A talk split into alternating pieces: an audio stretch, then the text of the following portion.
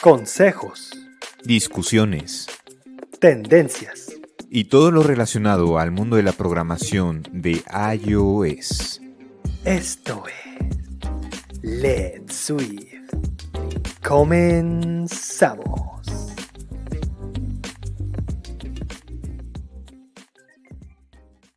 Hola, ¿qué tal? Bienvenidos al Let's Swift Podcast. Yo soy Pete y me da mucho gusto saludarlos.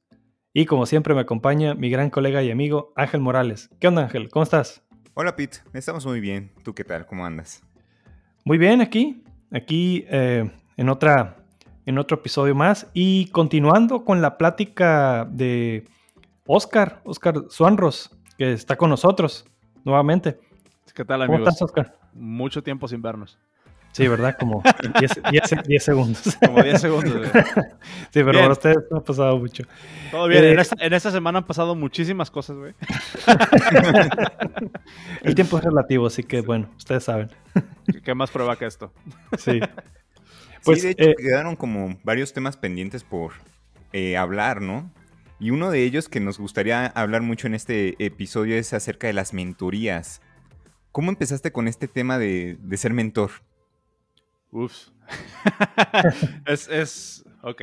Buena, buena, buena pregunta. Creo que, nunca... por cierto, antes, de comenzar, nomás recordarles que, esta es la segunda parte de, la entrevista. Entonces, si no, lo vamos a dejar en la descripción, en el video de YouTube y en la descripción de, del podcast también, ¿no? Por si no la han visto, les recomiendo, les recomendamos.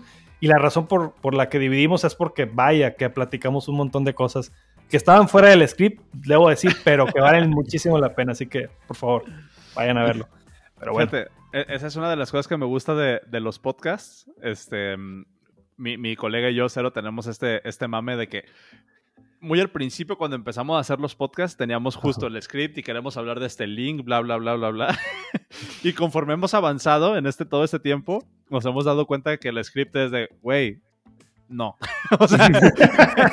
no va a funcionar tener un script porque, digo, en, mi caso, con, Cero, tenemos una relación de, compas. Y, genuinamente es así como de, güey, ¿cómo has estado? ¿Qué piensas de esto? ¿Qué piensas del otro? Y es ping pong, ping pong.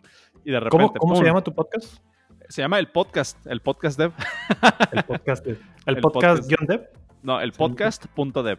Ah, ahí, lo encuentro. Sí, eh, pero bueno, es como, como Inside Baseball. Em, las mentorías. Ok. Eh, yo creo que para mí siempre ha sido como una parte integral de cualquier persona, eh, de cualquier carrera. Eh, por, por, como yo lo he vivido. Yo he sido lo suficientemente afortunado, creo, para tener en mi, en mi vida ciertas personas, como en el episodio pasado les conté, por ejemplo, de Thomas de Benning, ¿no? Que fue mi jefe, pero también fue mi mentor, Troy Simon, que también fue mi, jefe y también fue mi mentor. Em, personas, por ejemplo, que, con las que he trabajado y sigo colaborando y que conocí en estos primeros meetups, en este primer trabajo, en estos primeros acercamientos, Antonio Chávez, eh, David Padilla, em, eh, Rubén de, ahí de Tango. Este, o sea, hay, muchas personas con las que me he podido rodear, a las cuales les he aprendido un chingo, más de lo que ellos se dan cuenta, ¿no? Entonces, creo que, creo que es nuestro deber, creo que es nuestro deber como, como personas y más en esta industria que llegamos a ser tan celosos del conocimiento, mm, como, como eliminar esa, esa barrera, ¿no? No sé si a ustedes les pasó y, y yo lo puedo ver habiendo o siendo una de las pocas personas en aquel entonces o de las únicas personas en aquel entonces que hacía iOS, yo me acuerdo que en aquel entonces yo me lo creía como como que me hacía más persona, ¿no? que era el único güey que, que, hacía iOS. Y cuando alguien quería, me preguntaba algo de iOS, digo, pues, otra vez estaba morro, ¿no? Y Pero sí, cuando alguien me preguntaba en aquel entonces, como que, como que con recelo, ¿no? Así como de, güey, no, yo soy el único que hace iOS, ¿no? O sea, me vas a quitar ese estatus. Mm. Después te das cuenta que es completamente artificial y que más allá de un beneficio estás haciendo un, perjuicio a la, no, solamente a ti como profesional, sino a la comunidad. ¿Cuál es la tesis de esto, güey? Lo que decías, me preguntaban hace, hace rato, bueno, en, el podcast pasado, hace unas semanas, eh, me, me hablábamos de mi primera chamba, ¿no? De la, cuando trabajaba en esta agencia de marketing y no me acuerdo si fue Ángel o, o Tupit que me preguntaban de cómo le hacía si nadie te revisaba el código, si nadie te decía qué hacer, Y siento que va mucho por ese lado. Luego nosotros como desarrolladores tendemos a estar como mucho en una burbuja de que nada más las cosas funcionan como yo las pienso y nada más las cosas son reales desde mi punto de vista y con mis principios y con mis valores y desde mi, desde mi, desde mi posición, ¿no? De privilegio o poco privilegio. Entonces, mucha gente dice, cada quien le va como le va en la, cada, cada quien habla de cómo le va en la feria. Eh, entonces, para mí, como, como teniendo todos estos factores en cuenta, me he dado cuenta que así como participar en comunidad, que lo que les digo, ¿no? De dar pláticas, de escribir mi blog, de tener mi podcast, de, hacer esto, de conocer gente, de, de, hacer esto, es lo que me ha abierto a mí las puertas. La parte de la mentoría siento que es como un precursor para eso. O a lo mejor no un precursor, sino como un. como una. un aliado, como. como un ayudante. O algo que, funciona como en, virtud de ese mismo gol, ¿no? Que, el, el objetivo, en realidad, para mí es no decirte qué hacer, no darte la respuesta, sino ayudarte a ver las cosas desde una manera diferente. Ayudarte a aterrizar ciertos puntos que te puedan a lo mejor tomar una decisión que a lo mejor no voy a compartir, pero mientras esté fundamentada y basada en tus principios, valores y qué es lo que tú quieres hacer en tu carrera, es la decisión correcta. ¿No? Ok. Y, por ejemplo, ¿qué, ¿qué, es lo que normalmente, o cómo empiezas una mentoría? Llega alguien y dice, oye, es que no sé, no sé qué hacer, o, sea, o a lo mejor dicen, oye, es que quiero ser iOS como, como tú. Sí. Eh, ¿Cómo le hago? Fíjate, ah, creo que, creo que he sido suficientemente afortunado para poder haber platicado con, con diferentes personas eh, de, muchos backgrounds y con muchos goles diferentes. Y eso también es como una terapia para mí, ¿no? Porque cada, cada mentoría que doy, cada persona con la que hablo, cada historia que escucho, cada, sabes, como cada circunstancia de la cual pues soy un poco partícipe, ¿no? Porque me lo están contando y es una persona que no conozco, es una persona que nunca he visto, sin embargo, tiene la confianza de decirme, güey, no sé qué hacer. es algo fuerte. O sea, realmente, realmente es algo, algo pesado. O sea, no, no es sencillo esa parte. Pero me ha tocado, por ejemplo, platicar con, con banda que es, dice, güey, estoy terminando la carrera y no me gusta, güey. ¿Qué hago? O hay banda que me está diciendo, güey, eh, tengo el trabajo que quiero, pero no me siento contento, no me siento productivo. Ayer, fíjate, fíjate cómo se invierten los papeles. Ayer justo, el, jueves, hablé con uno de, estas personas que, que, fueron mis mentores y que me enseñaron a usar Git, güey. Wow. y el güey me buscó para decirme, güey, a ver, ¿qué hago? O sea, en la chamba donde estoy ya no estoy a gusto. ¿Qué hago? Entonces, hay, como diferentes walks of life. Eh, me ha tocado hablar desde estudiantes hasta pues, gente que fue mi mentor, ¿no? Y siempre te digo, el, rol que yo tomo en estas mentorías es el de ser el... No sé si vieron... ¿Vieron Guerra Mundial Z? Seguro sí. Sí. Cuando, cuando va con el, con el señor este que está en la muralla, ya en, en Irak o no sé dónde están. Que, es, que están adentro de la muralla y lo va a ver para ver de dónde chingado salió el, virus que le dice, no, pues es que tenemos un, trato entre nuestros colegas de si nueve dicen que sí, uno dice que no. ¿No? Nada más como para evitar, para evitar sesgos. Yo soy ese que dice que no. O sea, yo, yo, yo soy, en, las mentorías ese es mucho el rol que, tomo, ¿no? De decir, a ver, tú traes tu, tu visión de tu problema, pero ¿qué pasa si te mueves tres grados a la izquierda? Y en vez de ver esto como una... Eh, como un bloqueo para tu carrera, lo tomas como una oportunidad, ¿no?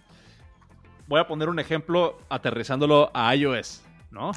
Eh, un, chavo, un chavo me buscó porque, porque justo él quiere ser iOS developer, pero está estudiando una carrera de ingeniería, pero no sabe no sabe, más bien no está relacionada con iOS. Sin embargo, él lo que quiere hacer es iOS, ¿no?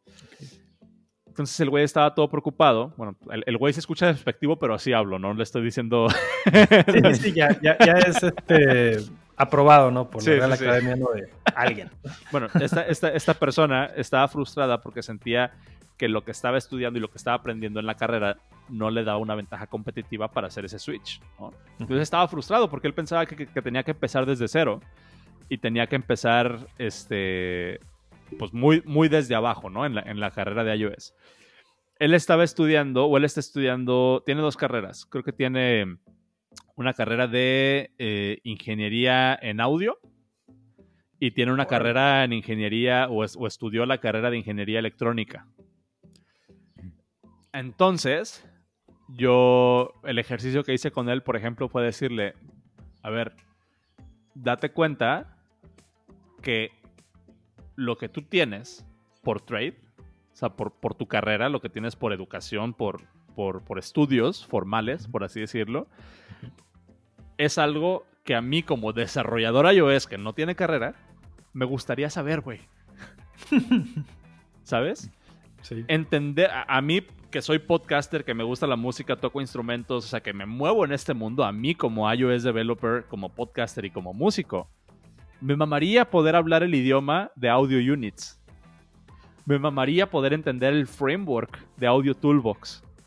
Me, me, me encantaría poder entender cómo programar audio, güey.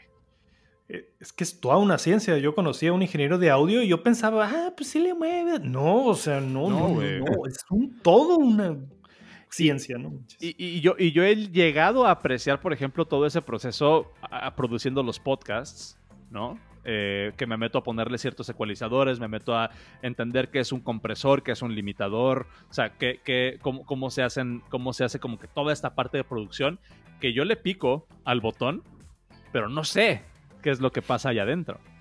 y, claramente en algún momento como programador y como podcaster he querido hacer un editor de podcasts. O sea, he, querido, tengo la idea, como, ah, es un problema que yo tengo y a mí me gustaría que funcionara así, me voy a poner a programarlo. No me va a alcanzar la vida, güey, para entender esa madre, ¿no? Eh, porque no es mi dominio, porque se necesitan un chingo de matemáticas, porque es una carrera completa ser un ingeniero de audio.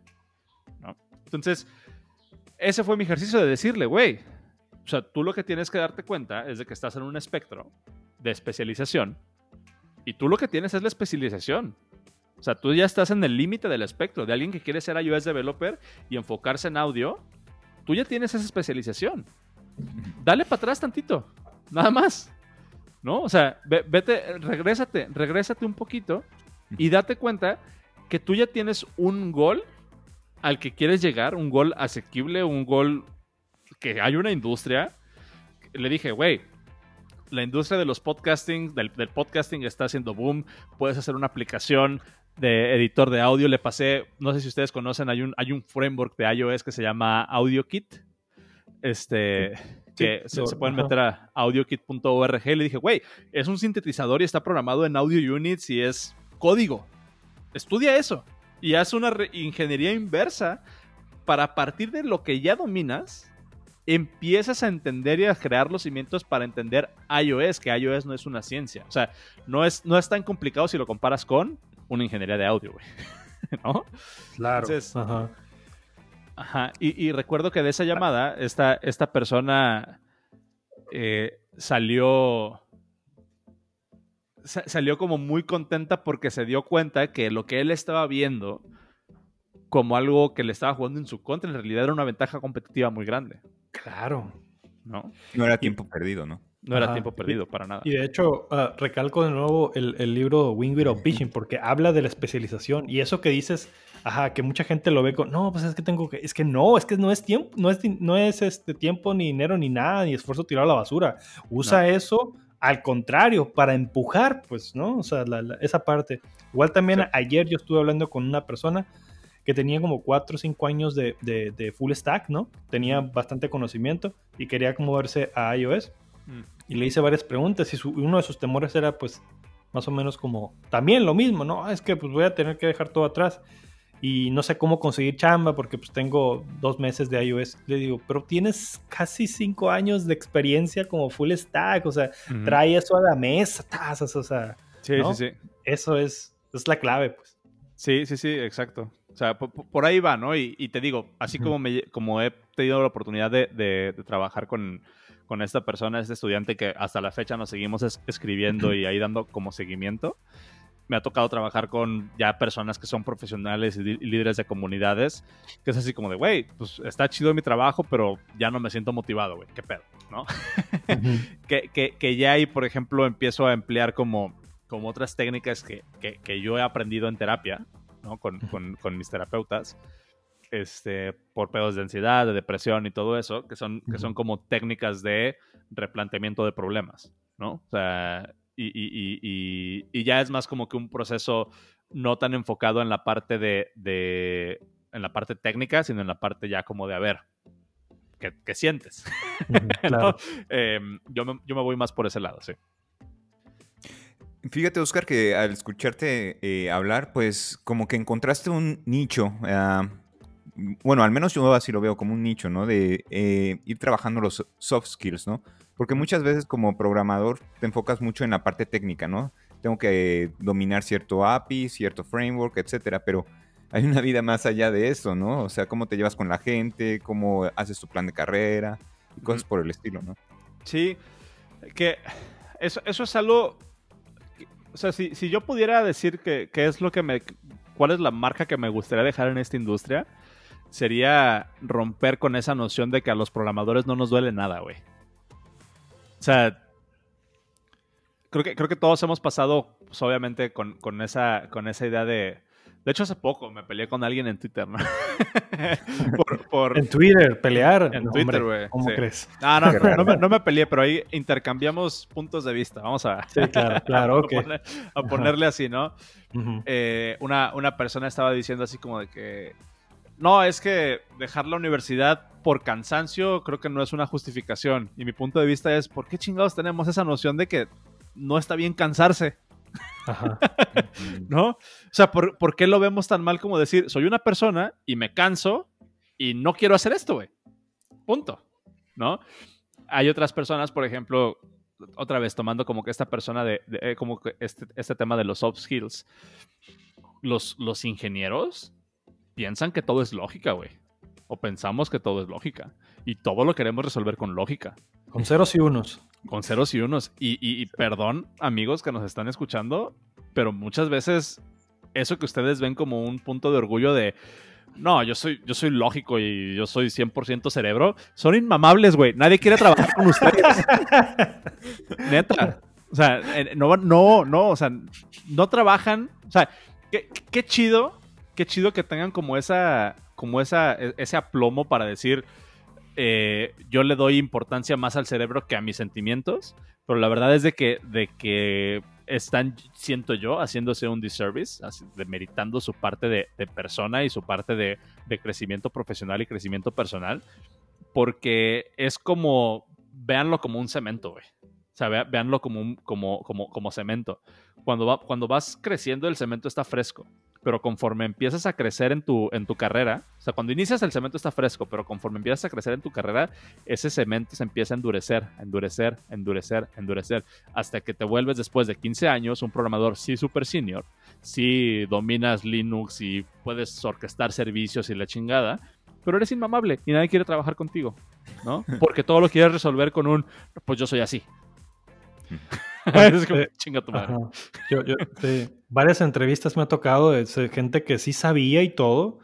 Y, y siempre, mira, hay una pregunta clave, ¿eh? un pequeño spoiler por si les toca entrevista, que les entreviste. Les pregunto, ¿y, te consideras buen programador? Mm. La gente que tiene el síndrome del impostor luego, luego, me dice que no. Y bla, bla, bla, bla. ¿no? Pero hay gente que sí me dice que sí. Y le digo, ah, ¿por qué? La gran mayoría de los que me ha dicho que sí son, puta, como que... ¿De dónde te meto? ¿Dónde saliste, amigo? Porque en serio, ¿quién quiere trabajar contigo? O sea, me ponen unas, unas arrogancias así de que no, y que esto, y que lo otro, y que lo otro, y lo. Ah, ok. Entonces ahí ya me agarro y empiezo a hacer preguntas de comunicación y que eh, trabajo en equipo y tacas. Sí, ¿no? Y es, es, es, o sea, a mí también de repente cuando me toca entrevistar banda, yo, yo por ejemplo no hago entrevistas técnicas. O sea, no, a mí no me gusta hacer entrevistas técnicas y no me gusta que me hagan entrevistas técnicas. A mí la entrevista técnica eh, siento que es un requerimiento de la industria y sí es importante, pero no es lo más importante, ¿no? Yo prefiero trabajar con una persona que aprenda a recibir feedback o que sepa recibir feedback, que esté abierta a tener otro punto de vista, que esté abierta. De hecho, hace, rato estaba, hace rato que estaba regando mis plantas, güey, estaba, estaba pensando, anoche, anoche salí con unos, con unos amigos y salió una plática de esas que rompen amistades, ¿no? De, de, política y demás. no, no, no nos peleamos, pero sí tuvimos una discusión bastante acalorada. Y ahorita que estaba regando las plantas es como, como si me estuviera, cuando te bañas, que dices, le hubiera contestado esto, chingada madre. y lo que se me vino a la mente como un argumento para racionalizar este, este tipo como de, de discrepancias de, de opiniones, hacer la siguiente pregunta, güey. ¿Tú siempre has creído eso? O sea, porque si, si, si el punto que estás defendiendo siempre lo has creído, ¿a poco, ¿a poco tú tienes todas las respuestas, güey? O sea, tú naciste sabiendo, güey. ¿A poco, ¿A poco siempre has creído eso? O sea, eres tan bueno, tienes tanta arrogancia, tienes tanta, tanta confianza en ti mismo que estás dispuesto a, a morirte pensando lo mismo, güey. ¿No? Que, que, la respuesta puede ser que sí. Y está bien. Pero significa que va a ser bien difícil trabajar contigo. Y ya depende de ti como, como manager tomar la decisión de si tienes, si, si, si puedes, si puedes hacer el affordance, o sea, si puedes invertir en tener un rockstar en tu equipo, güey. ¿No? De hecho, eh, y, de hecho mencionas algo importante. Eh, y ahorita eres, eres eh, engineering manager, ¿no? Ahí donde estás trabajando, ¿no? Sí, sí, ¿Y, y, cómo te ha ido con esa transición? O sea, ya no, no estar, digamos, el 100% del tiempo en programación y ahora estar en otros rollos de manejar personas. Es, que, es que fue bien interesante. Creo que, creo que hubo un punto de inflexión ahí. Mi última chamba fue eh, justo en, en, PSPDF, donde, donde programaba. Eh, y esa fue la última chamba donde, donde programé. es, esa chamba fue, yo creo que el epítome de mi carrera, ¿no? O sea, trabajar en, en PSPDF y poder contribuir a ese, a ese nivel. O sea, verga, aprendí en esos dos años que trabajé con ellos, yo creo que aprendí más que en los ocho años combinados eh, anteriores, ¿no? Suele pasar. Estuvo, estuvo, estuvo muy cabrón, muy intensivo. Em, había una cuestión ahí de, logística interesante, güey. Yo era el único programando, era el único programando en México eh, para ellos y era uno de los pocos en este hemisferio del, mundo, ¿no? Este, bueno, en esta en este uso horario, vamos a decir, no en el hemisferio. Eh, entonces, yo iniciaba a programar, o sea, yo me levantaba, iniciaba mi trabajo a las 7 de la mañana y terminaba a las 3. Ok. Pero cuando yo me conectaba a las 7, ya eran 2, 3 de la tarde para la banda en, en Europa, que era el 90% del equipo. Entonces, de overlap con ellos, yo nada más tenía de, de 7 de la mañana a 10 de la mañana, güey. Y el resto de mi día estaba solo, güey. Solo. ¿No? Solamente creo que había una persona de mi equipo en, Canadá, Rad, este, que todavía ahí nos, seguimos hablando. Eh, él estaba en soporte y no nos tocaba como colaborar, como colaborar tantísimo. Eh, pero de, repente, más o menos. Pero, pero la gran parte de mi día sucedía yo solo, güey, aquí, sentado, en mi compu programando. Empieza a cansar, güey. O sea, después, después de dos años, empieza a cansar el ritmo de trabajo, eh, de no tener feedback. Eh, y no, o sea, no, no que no me pusieran atención, güey, sino que el feedback loop era de 24 horas o más, güey. ¿No? O sea, porque si ellos se iban, teníamos dos, tres horas para, para platicar, ellos se iban, me dejaban una tarea o discutíamos algo, yo me ponía a analizar y no podía recibir feedback de mi contribución hasta el día siguiente. O sea, yo, me levantaba y tenía correos de mis 2, 3 de la mañana, porque era cuando ellos estaban trabajando. Entonces, empieza a ver como, como muchas trabas. En ese entonces, sí era un trabajo bueno, sí, o sea, estaba, estaba muy padre, aprendí un chingo, hice muchas cosas, contribuí con, con muchas cosas, pero me empecé a sentir muy solo, güey. Me empecé a sentir muy aislado.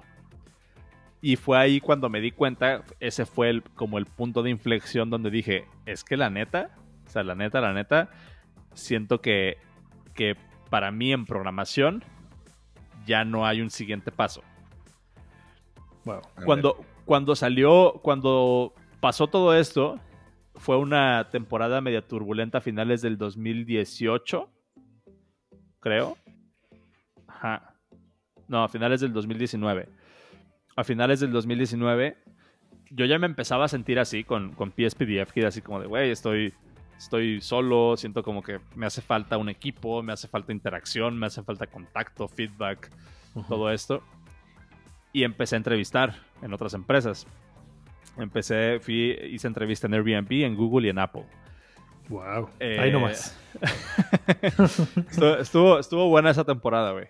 Em, recuerdo, salí, salí de la entrevista de Airbnb. Me, volaron a, San Francisco a hacer la entrevista. Eh, salí y lejos de sentirme emocionado, me sentí comprometido, güey. Ok, ¿cómo? ¿Cómo es eso? porque no estaba viendo yo el, ah, güey, voy a trabajar en Airbnb y ya me entrevisté con el engineering manager y voy a estar trabajando en este equipo y bla, bla.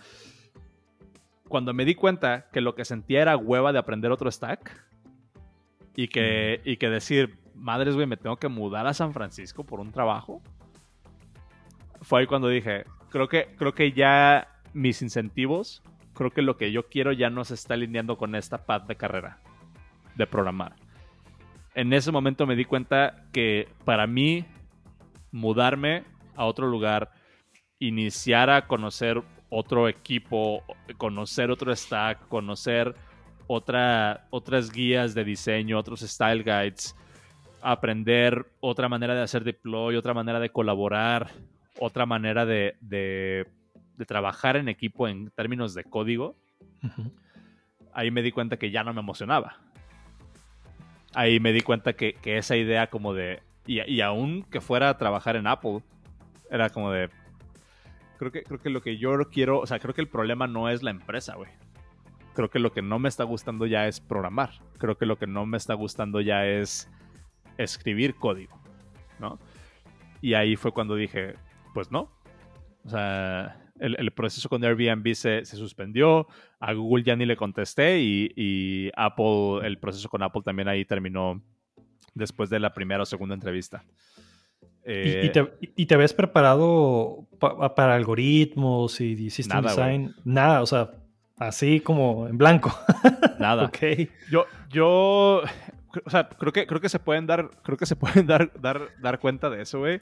Ajá yo, no, yo no voy a trabajar, o sea, yo no, yo no voy a trabajar por un trabajo, güey. o sea, no, no, es, no es mi estilo. O sea, desde mi punto de vista es, por ejemplo, para, para PSPDF que tampoco estudié, güey. Para ninguna entrevista he estudiado nunca, güey. Y, y, mi argumento es, si es para mí, o sea, y si tengo algo que aportar, pues se va a dar, güey. Pero yo no le voy a invertir 3, 4 horas más de mi tía para una entrevista. O sea, siento, siento que, siento que, que, mm, no necesariamente está mal, pero otra vez, yo no, yo no vivo para trabajar, güey. Yo trabajo pues para vivir. O sea, es su estilo y, ok, o sea, y está interesante, pero por lo que nos has contado, pues ya, o sea, tienes una larga trayectoria. Entonces, pues tienes mucha experiencia y tienes mucho de qué platicar, ¿no? Sí, sí, sí. no, no, eres un, no, eres alguien que, que, acaba de agarrar eh, un libro de iOS y se puso a, a, memorizarse lo que le van a preguntar, ¿no? Que, eso es lo, que eso es otra cosa también que no, que no debería ser, pues, ¿no? O sea, hay que estudiar el, el porqué de las cosas y no, no nomás las definiciones del librito de internet que te encuentres, ¿no? Exacto. Sí, pero, o sea, no, para, para, ninguna de esas entrevistas me puse a estudiar para la entrevista. Fue así como de, güey, pues, pues algo, algo he de saber, ¿no? en estos 10 años programando algo se me ha de haber pegado, güey. Entonces, pues no, nunca, nunca he estudiado, güey. Eh. Oye, Oscar, fíjate que sí, este, me llama la atención lo que mencionabas, ¿no? Si hay o llega un momento en el que un programador dice, ya es suficiente, no, no quiero aprender a programar, o sea, hay nuevos lenguajes de programación, hay nuevas tecnologías, pero no las puedes aprender todas en esta vida, ¿no? Entonces, eso es como que me llama mucho la atención que hayas dicho hasta aquí. Hasta aquí llegué y voy a enfocarme a, ser como manager, ¿no? A, hay, hay otro punto, por ejemplo, que a mí me gustaría como rebotarlo con ustedes. A los programadores, otra vez, o a los ingenieros, ingenieras, a las personas como del rank and file, ¿no? Que somos los que programamos y que estamos ahí. Por alguna razón, creo que la sociedad nos ha hecho creer que somos especiales porque le entendemos cómo funcionan las computadoras. ¿No? Eh, ah, este güey programa. Uh, le ha de ir muy bien. Uh, ha de ser muy bueno. Ha de ser bien inteligente. Lo que no se dan cuenta o, de lo que no nos damos cuenta muchas veces es que a la gente de afuera les vale madre, güey. lo que hacemos. Es como a nosotros nos vale madre lo que hace un contador, güey. Como a nosotros nos vale madre todas las madrizas que se ponen los médicos para estudiar. Yo siento que en esta industria hemos cometido el error o la sociedad ha cometido el error de glorificar lo que hacemos y ponernos como en un pedestal. Cuando en realidad, si te pones a pensar desde un nivel incluso, por ejemplo, de una escalera corporativa, los programadores son los de hasta abajo, güey. Son los albañiles. Son los albañiles. no, o sea, es, es, la chamba, o sea, es la chamba pesada, la parte de la La mano de obra, tal cual, ¿no? La mano de obra, güey, tal cual. Entonces, por ahí de repente creo que hay como una, una no, no, no, discrepancia, pero sí siento como que hay una, un poco de irracionalidad de cómo para nosotros como programadores creemos que el hecho de programar y de poder estar aquí sentados frente a una computadora es como lo máximo a lo que podemos aspirar, ¿no? Eh, y que estamos como que en un, como que estamos, como te digo, como que en ese, en ese pedestal, porque sí, estamos en el límite muy probablemente de la tecnología, cuando, otra vez, haciendo como callback a cuando yo decía, güey, cuando estaba aprendiendo iOS, ser el único programador de iOS en Colima y, de los pocos en México era para mí un punto de orgullo, güey. Nadie sabe lo que estoy haciendo y todos me la rebanan, ¿no? Así pensaba, güey. Y no me da, no me da pena decirlo porque pues es, ahora entiendo de dónde, de dónde viene todo este rollo, ¿no? Em, pero, pero fíjate, o sea, cómo, son las cosas la sociedad te hace creer que ser programador es algo de élite de élite y que es algo chingón, entonces tú te quedas con la idea de, ah, entonces yo tengo que ser programador siempre porque es lo mejor. Cuando en realidad, si te pones a ver desde otra perspectiva, los programadores es el nivel de hasta abajo de una organización, porque son, otra vez, el rank and file, son es la mano de obra, ¿no? Y en realidad va mucho también, o ahí por, entra, entra otra, otra vertiente que es a los programadores se quejan de los managers. Un programador, ponle un manager y es, ah, no, pinche pendejo, no hace nada, la chingada. Una deuda con la sociedad más tarde. Ya volvimos, otra vez. Y ya volvimos porque nos habíamos caído, no sé qué está pasando. sí, güey. Pero bueno, nos habíamos quedado en que estabas em, quería, quería terminar un punto, güey. Ah, ok, ok. Que, el, punto que quería terminar es, es como esta distinción o esta glorificación que hacemos de, o que la sociedad ha hecho de lo que hacemos y nosotros como ingenieros o programadores la hemos comprado y la hemos adoptado como parte de nuestra identidad, ¿no? ¿Qué, es lo que pasa, güey? Nos clavamos tanto en esa idea de que programar es lo máximo. Y está bien que te guste programar, güey. Creo que a todos nos gusta programar. A mí me gusta programar todavía. Yo sí no pienso volver a cobrar por programar, güey sea, eso sí. Pero eh, está bien que te guste programar y, ciertamente te tiene que gustar lo que haces, ¿no? Está, está padre, está, está bueno, no, no, digo que esté mal. Lo que digo, que, que, a lo mejor puede estar no tan bien, es como esta idea de creer que solamente vives de eso, ¿no? Algo que yo he visto muchas veces pasar en esta industria es que la banda se clava tanto en el craft, en programar y en lo que la sociedad nos ha dicho que es lo máximo y por lo que nos ponen en un pedestal que es este güey le entiende a las computadoras, que dejamos de lado lo que hablábamos hace rato, güey, esto de skills sociales, estos soft skills, ¿no? Que conforme vas avanzando en tu carrera, no tener esos soft skills puede, no, necesariamente, pero puede ser un, perjuicio o un, detrimento, que no es una palabra que exista, pero en inglés me gusta mucho esa palabra, detriment, este, que puede ser un, perjuicio para, para tu carrera, güey. ¿Qué vas a hacer cuando te pase como a mí? Que después de 10 años digas, ya no quiero programar, pero es lo único que sé hacer, güey. ¿no? Afortunadamente, por ejemplo, en, mi caso, pues, he, platicado ahorita de mi carrera se ha visto muy envuelta en comunidad, en crecer, en desarrollar esos soft skills, en hablar, en, ejercitar todas estas partes de, mi carrera. Entonces, afortunadamente para mí esa transición fue súper, súper eh, súper valiosa, ¿no? Fue súper, no, no, valiosa, más bien fue súper sencilla. No, no la sufrí, porque eran skills que ya tenía desarrollados yo. ¿No? Esta parte de, saber cómo platicar con gente, saber cómo comunicar una idea, saber cómo darle vuelta a un, a un problema. En cambio, me ha tocado ver, te digo, casos de banda, amigos míos, personas conocidas, que ya no están a gusto programando, que ya no están a gusto haciendo lo que, lo que hacen, pero es lo único que saben hacer. Y ya tienen 35, 40 años, que a esa edad es muy difícil cambiar la idea de, de ah, güey, tengo que ser mejor comunicando.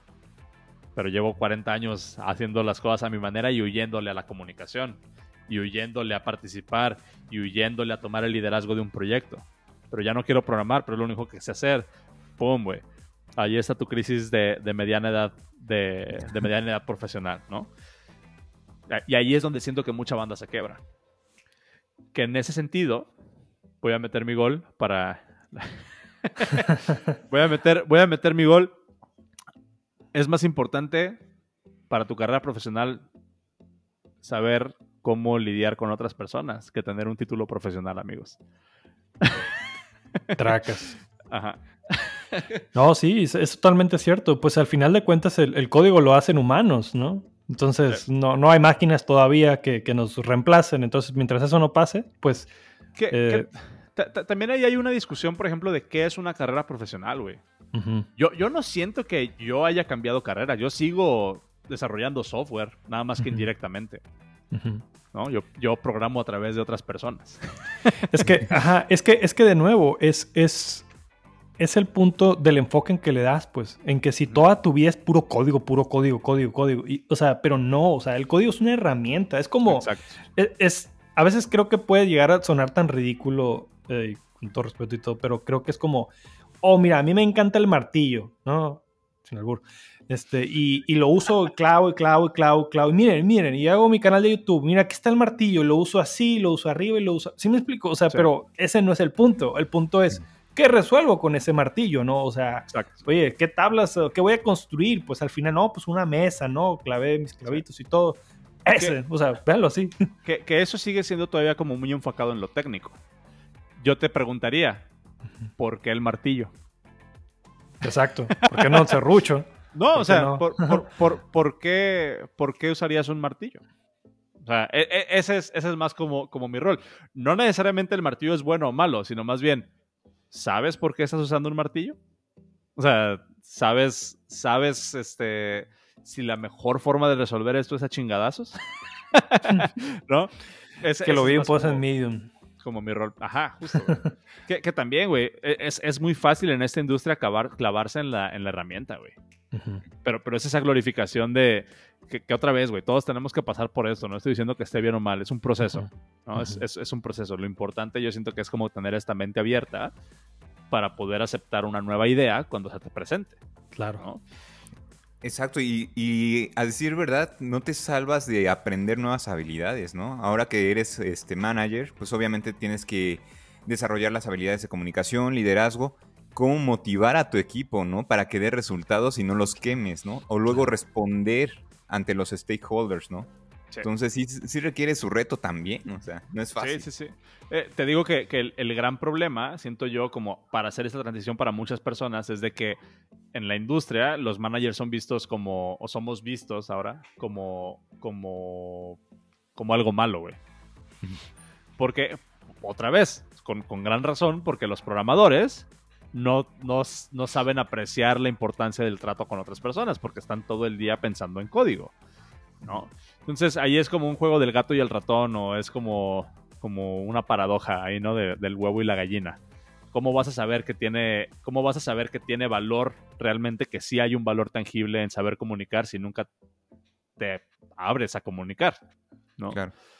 Eso, e, eso es lo que a mí me gustaría como resolver y también en esta industria.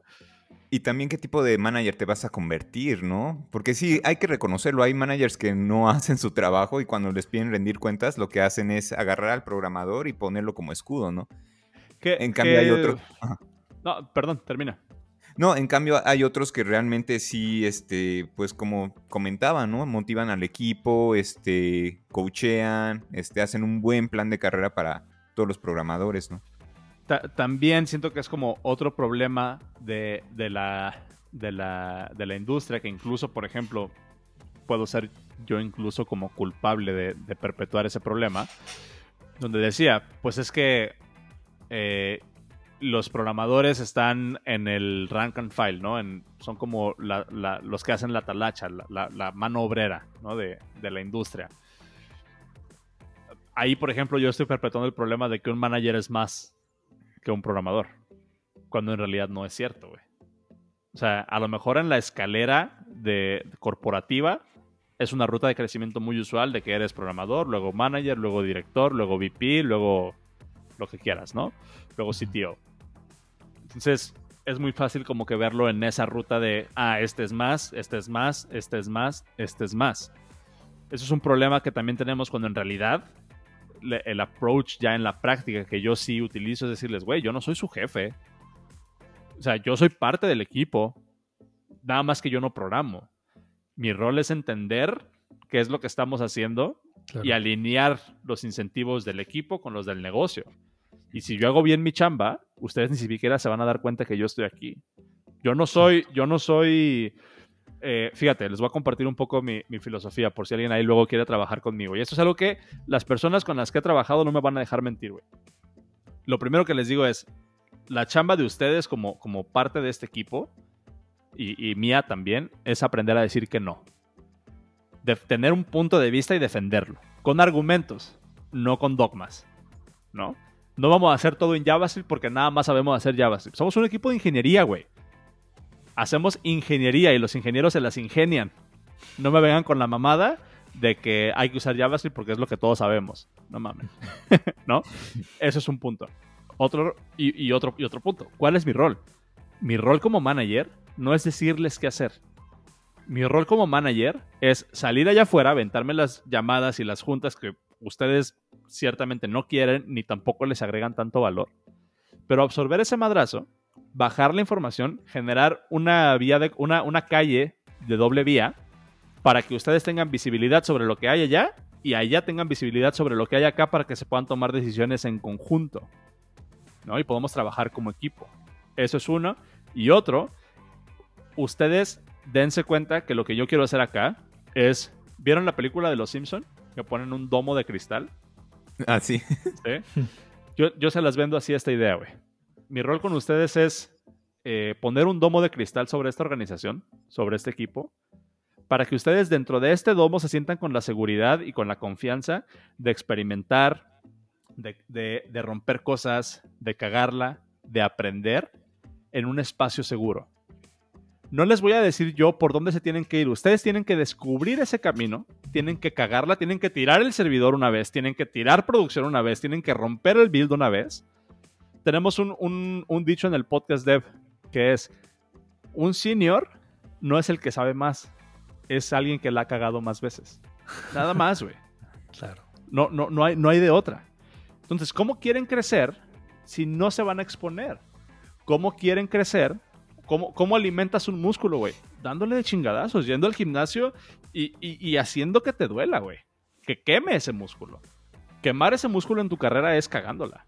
Quemar ese músculo en tu carrera es cometiendo errores.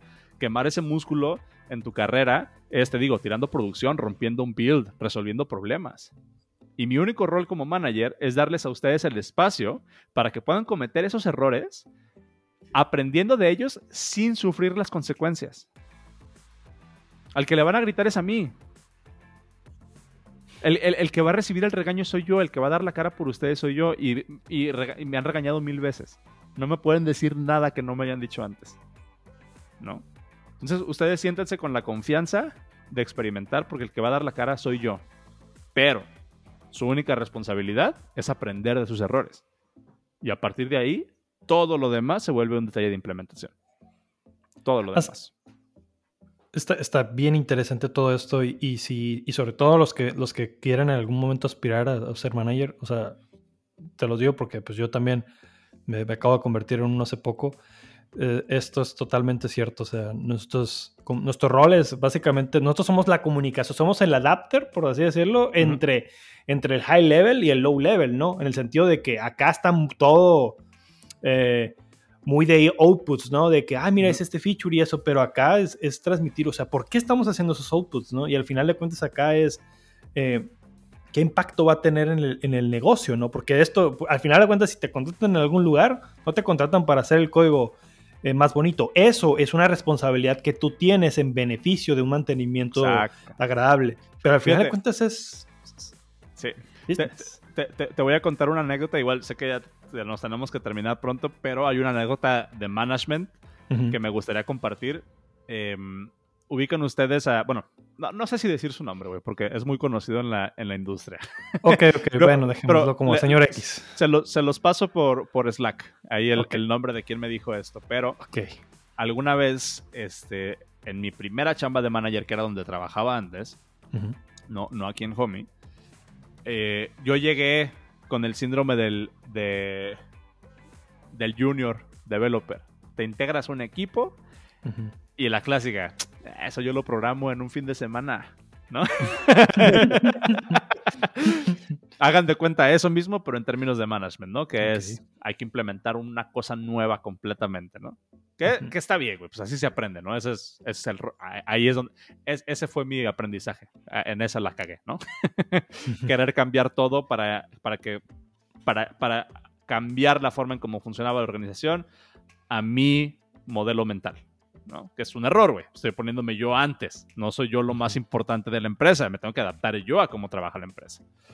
Entonces, eso, eso lo aprendí yo ahí y me di cuenta, em, o más bien, dentro de todo este proceso de aprendizaje, que fue un proceso complicado y extenuante, busqué ayuda. O sea, a una persona muy famosa de la comunidad le mandé un correo así como de, güey, está pasando esto, échame la mano, ¿no? En el correo yo le dije, el equipo... ¿Cómo, cómo le dije? Tengo el correo, güey, se los voy a mandar. para, que lo, para que lo chequen, güey. Le, dije, el, equipo, eh, hay, hay ciertos detractores dentro del equipo. Eh, que están súper en contra de mis ideas y que me están poniendo el pie para lograr lo que yo quiero hacer, ¿no? Así fue como, como hice el wording. Ok. Y hace ratito estábamos hablando de que los ingenieros o las personas que, programamos somos personas muy lógicas. Por naturaleza, güey. Y esta persona, eh, que se convirtió en mi mentor, aunque él no lo sepa, me dijo eso, que de alguna manera ya lo sabía yo, pero no lo había como sintetizado. Y me dice, güey, los ingenieros son personas lógicas. Necesitan saber por qué están haciendo algo. Necesitan saber el valor de su contribución para poder ganártelos. Necesitas comunicarles por qué es importante que hagan esto. Son personas lógicas. No les vas a decir, no les puedes decir nada más haz esto sin darles una justificación. Somos personas lógicas. Queremos, queremos ver todo como acción, reacción, ¿no? Entonces ahí fue cuando, cuando me di cuenta pues de, de, ese approach, ¿no? Y eso es algo que dije, ah, es cierto. Algo que yo ya sabía como ingeniero, me costó mucho trabajo verlo desde el punto de vista de management que no es nada más, un manager no es el que pone la guía. La guía, o sea, el, manager sí puede ser mucho el que pone la guía, pero no es mi responsabilidad. O sea, mi responsabilidad es bajar la información necesaria para que mi equipo tenga, pues otra vez, eh, la información necesaria para poder tomar decisiones informadas dentro de su craft. Pero no voy a ser yo el que va ahí como, como interceder en esa parte, ¿no? Entonces, eso es uno de los aprendizajes que como que he tenido en esta, en esta área. Y todos son ciclos, güey. Se repite la historia. Sí, ahora soy, soy junior en development. en, management, perdón. Sí, yo también, de hecho. y, sí, todos son ciclos. Sí, así es. Oigan chicos, ¿qué creen? Se nos está acabando el tiempo. Definitivamente tenemos muchos temas por qué conversar o qué conversar. Eh, no sé, Pete, tú tengas algún comentario adicional. Este... Eh, pues eh, sí, antes de que irnos nomás, pues mm, comentar un poquito sobre, bueno, si quieres ahí brevemente o eh, o lo platicamos en, un siguiente episodio más a detalle, eh, pues el origen de, el podcast, ¿no? Que tienes tú. ¿En qué hablan ahí básicamente para los que no te han escuchado? Es, hablamos de desarrollo de software. Este, o sea, es un podcast de desarrollo, se llama el Podcast Dev, lo pueden, ir, lo pueden encontrar en el podcast.dev. Em, pero hemos hablado de de un espectro de temas. Hablamos de la industria, hablamos, hemos hablado de compiladores, hemos hablado de arquitectura de computadoras, hemos hablado de iOS, hemos hablado, o sea, de, todo, de todo, absolutamente todo lo que tiene que ver con la industria del software. Tenemos invitados, estamos en vivo, estamos armando una comunidad bastante chida ahí. Eh, grabamos en vivo todos los martes a las 8 de la noche, hora del centro de México. En, en live.elpodcast.dev, ahí nos pueden ver en la transmisión. Tenemos un Meetup, tenemos una comunidad de Telegram, tenemos un Patreon donde sacamos un episodio extra. Este, tenemos stickers, tenemos una tienda, tenemos un newsletter que sale todos los viernes a las 5 de la tarde. O sea, estamos, estamos armando la, la neta una comunidad bastante, bastante buena. ¿Pero eh, están ustedes solos, o sea, tú y Cero, o, tienen una, como un, una, un grupo aparte de trabajo de, de, colaboradores? Cero y yo hacemos todo. ¡Wow! ¿Cómo les dan? ¿Cómo les dan tanto? Eh, pues, eh.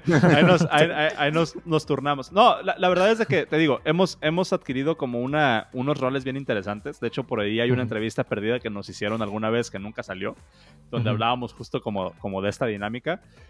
Yo asumo el rol como de CEO y productor y Cero asume el rol de CTO y de, y de ejecutor. Entonces, por ejemplo, tenemos un live chat que es como una consola de comandos. De hecho, si, si, quieren, métanse a live.elpodcast.dev ahí para que vean nuestro setup. este, y es una consola de Git que, que, tiene, que tiene un chatbot este, con el cual nos puede sugerir títulos de cosas que decimos. Por ejemplo, los títulos de los episodios los sugiere la banda que nos está viendo en vivo, güey. Entonces tú ahí, tú ahí pones, por ejemplo, en esa línea de comandos pones git title add y la frase que dijimos y ya se guarda para nosotros. Este, qué interesante. Está, está bueno. Entonces, él, por ejemplo, Cero, implementó y desarrolló ese chatbot. Y él, se lo, él, lo hizo y lo diseñó y, y, yo soy más como de, oye, necesito este feature y ya lo implementa. este, yo hago la producción del podcast, eh, me encargo, por ejemplo, de los invitados muchas veces, me encargo de la comunidad y cero más como de, ejecutar todos los planes. Y es, una dinámica que hemos como encontrado a lo largo de estos dos años que llevamos haciendo el podcast. Ah, tienen dos años. Wow, yo pensé que tenían más, ¿eh? No, no, no. Vamos en el episodio 88, publicamos esta semana. Wow, ok. ¿Cada, cuánto publican? Todas las semanas. Todas las semanas. Todos, todos los martes. Estamos todos los martes a las 8 de la noche en vivo en live.podcast.dev y el episodio por lo general sale los miércoles a las 8 o 9 de la mañana. Ya está publicado en, en, tu aplicación de podcast. Ahí está. Wow. Está bueno. Perfecto. Sí, ahí, ahí estamos. Definitivamente nos tienes que contar más acerca de ello, pero yo creo que en un Voy a estar de necio en un siguiente episodio. Sí, adelante. Yo, yo encantado cuando, cuando quieran. Este, no me tienen que preguntar dos veces. Aquí me tienen. Claro. Igual, igual también si, si, si en algún momento ahí nos puedes invitar, ¿no? A, el podcast, con mucho gusto, ¿no? Participar ahí sería muy padre. Que, de hecho es el backstory de esto, porque la idea original es de que ustedes fueran a, mi podcast. Aquí estás, ¿no? Por la larga historia, ¿no? No, no, sí, pero pero, güey, la, idea es, es, colaborar y la verdad es de que disfruté mucho la plática. Se nos fueron un poco más de dos horas en chinga. Este, muchas gracias por, por la oportunidad. Sí, muchas, muchas gracias a ti, eh, Sonros. Este, y, y, ojalá, pues, no sea la, la, última vez, ¿no? Que te tengamos. Y ojalá también Cero eh, pueda venir también y platiquemos los cuatro, ¿no? Si es posible. sí, después sí, para armar algo, algo padre aquí. Buenísimo, que se haga. Sí, estaría de lujo. Sí. Sí, la verdad es que sí, sí, disfrutamos bastante tu, tu, aprendimos mucho, yo aprendí con todo lo que estabas platicando, digo, igual y no, no, nos conocíamos tanto, pero siento que ya te conozco muchísimo más, ¿no? Que, que muchos amigos míos. Es, es, la belleza de los podcasts. Claro. Justo. Perfecto. Hecho, chicos. Antes de irnos, este, bueno, ya dijiste más o menos eh, cómo te pueden contactar la comunidad, pero si lo puedes repetir sin problema, Oscar. Sí, claro que sí. Em, en, eh, mi podcast se llama el Podcast Dev Está todos los martes a las 8 de la noche en vivo a través de live.podcast.dev. Si no lo quieren escuchar en vivo o no pueden, en su aplicación de podcast en Spotify, Overcast, eh, iTunes, iTunes o Apple Podcast, sale los miércoles. Se pueden suscribir. Tenemos un Patreon, eh, tenemos un newsletter, el newsletter.dev, y tenemos un Meetup todos los meses, meetup.elpodcast.dev. Eh, eso es el podcast. Em, a mí me encuentran en Twitter como arroba suanros. Tengo mi página, oscarsuanros.com. Si se van a oscarsuanros.com diagonal consultas, ahí pueden este, ver un poco más como de esta comunidad que estoy haciendo de desarrollo profesional, de, hablar como de estos temas. Si es que les gustó, los invito. El podcast, eh, perdón, oscarsuanros.com diagonal consultas. Y ahí hay un enlace. Hay una comunidad donde hemos estado platicando mucho sobre desarrollo profesional, cómo hacer entrevistas, cómo elegir una carrera, bla, bla. Y la pueden encontrar en comunidad.oscarsuanros.com. Ok, y, ahí también se, ve lo de las mentorías o dónde se ve lo de las mentorías? Ahí está lo de las mentorías en oscarsuanros.com diagonal consultas, eh, con, su, con su, digamos que es como un paquete. Si ustedes pagan eh, la membresía anual, tienen acceso a, las consultorías o a, a, las mentorías, por así decirlo, pero aparte les da acceso a la comunidad de todas las personas a las que les he dado mentorías, están, estamos en una comunidad y nos juntamos todas las semanas a platicar y seguir avanzando en nuestras carreras y seguir rebotando ideas. Entonces, si son de las primeras 100 personas que se registran a esa comunidad, tienen el 60% de descuento de por vida. Eh, tienen un cupón ahí de por vida que está de por vida, güey. Está, está chido. Y en la página, o sea, en, en la página de comunidad.oscarsuanros.com, ya hay un montón de videos y hay un montón de discusiones de todas las pláticas que hemos tenido. Hemos hecho presentaciones, eventos, eh, hay una cosa que se llama Office Hours, que todos los martes a las 9 de la mañana estoy en vivo, me pongo en una llamada de Zoom y de la comunidad del que se quiera subir a rebotar ideas, ahí estamos una hora. Este, y hemos hablado de cómo integrarte a un trabajo sin dar tanta fricción o sea, cosas de, desarrollo profesional. Hablamos mucho de, desarrollo profesional. Está, está bueno, se los recomiendo. Sí, claro que sí. Sí, yo creo que, yo creo que sí. Bueno, vamos, vamos a aprender mucho. Sí, ahí siguiéndote eh, a ti y a Cerosen, el DEP, y todo lo que, todo lo que tienes en, tu página ¿no? de, consultorías. ¿no? Buenísimo. Ahí los espero. Claro. Pues muchas gracias. Muchas gracias nuevamente, eh, Oscar. y pues esto sería todo amigos. Les agradecemos su, atención, ya sea en YouTube o en su aplicación de podcast favoritas. Ya saben que aquí nos pueden encontrar los lunes. Normalmente cada dos semanas publicamos un, episodio. Eh, y pues muchas gracias Ángel. No, gracias a ti Pete, gracias a ti Oscar. Y nos estamos viendo en un siguiente episodio. Listo amigos. Nos vemos. Hasta luego. Bye. Bye. bye. Esto fue todo por hoy. No olviden seguirnos en nuestra cuenta de Twitter Let's Sweet Podcast y en nuestras cuentas de Twitter personal Pit500 y Ángel Morales K. Ahora nos puedes encontrar en YouTube. Sigue a Ángel en su canal Ángel Morales y a Pete en su canal Swift and Tips. Muchas gracias por escucharnos. Nos vemos en la próxima.